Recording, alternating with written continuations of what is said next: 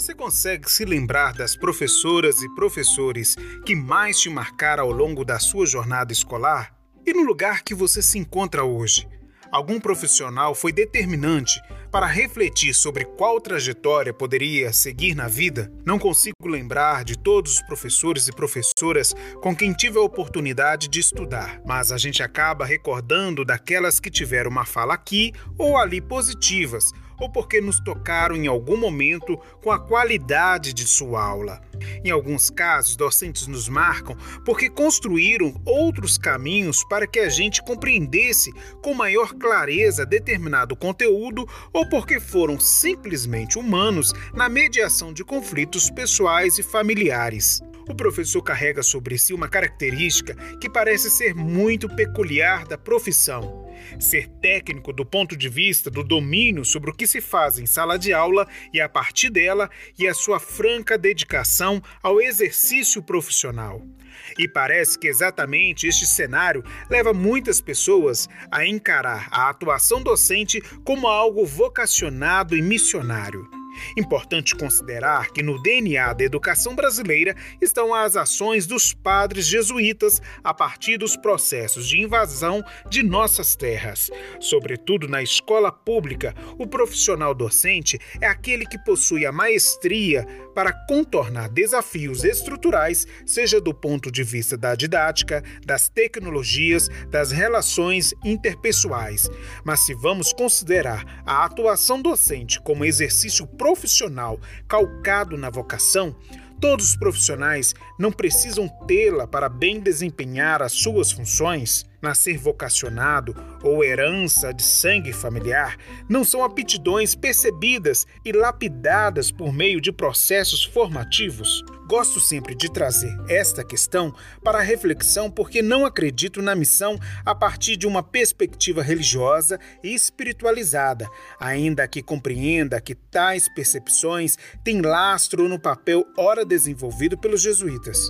Quase sempre, quando eu ouço esse tipo de coisa, o docente da perspectiva de missionário, não fica clara a concepção de que o professor é um profissional formado e em contínuo processo de formação. Por isso, meu incômodo sobre o ser professor como missão. Ele ou ela não é missionário mas um sujeito que precisa ter condições de trabalho e ser valorizado para bem desempenhar suas funções e pagar seus boletos mensais. As desigualdades sociais no Brasil são severas e aquelas que permeiam a atuação docente ficaram escancaradas no período da pandemia da Covid-19 que está em curso. As reportagens nos apresentam de tempos em tempos exemplos de superação de profissionais que atravessam rios, pedalam quilômetros, usam carro de som para convidar seus alunos a não desistirem da escola, mas quase sempre com o uso de recursos financeiros do próprio bolso. Por meio da mídia,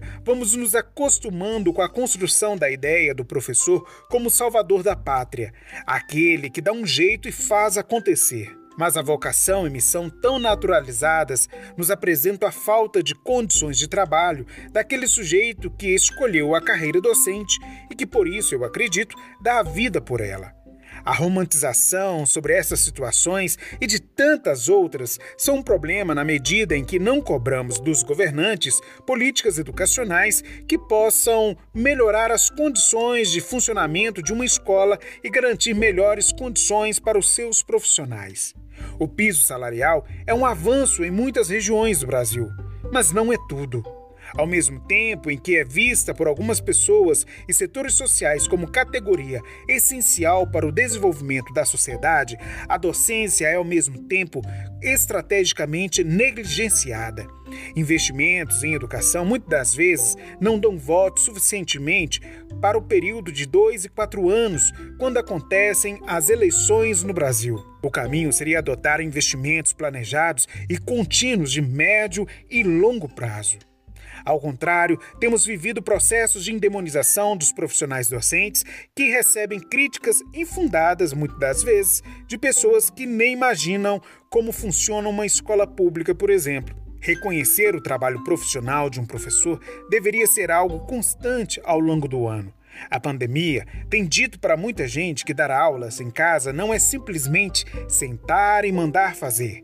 Existem pressupostos teóricos e metodológicos que são acionados pelos docentes para que as crianças, os adolescentes, os jovens e adultos, a partir da mediação, construam seus esquemas e produzam conhecimento de acordo com sua faixa etária e questões que lhe fazem sentido naquele momento ou em outros por vir. Não é um processo linear, porque existem variáveis a serem consideradas.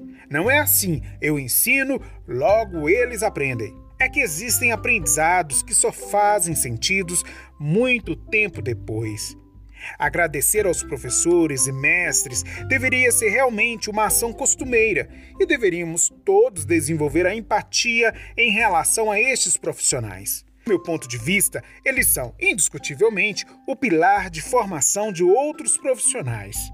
Dia 15 de outubro, de fato, é uma data para nos alegrar e agradecer os queridos professores, professoras e sermos gratos, até mesmo por aqueles que nos decepcionaram ou desafiaram, se conseguimos transformar tais situações em algum tipo de aprendizado.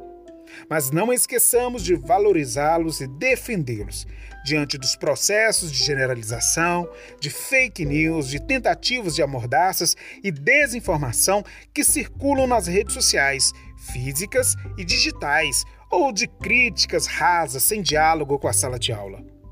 Todo mundo um dia teve ou vai ter um professor. E todo professor continua estudante, aprendendo e pesquisando, seja em cursos de formação continuada ou em outros processos fora de um espaço escolar. Hoje quero dizer muito obrigado, querido mestre. Mas amanhã também é dia de agradecer. Eu sou Glaucio Santos, jornalista e pedagogo.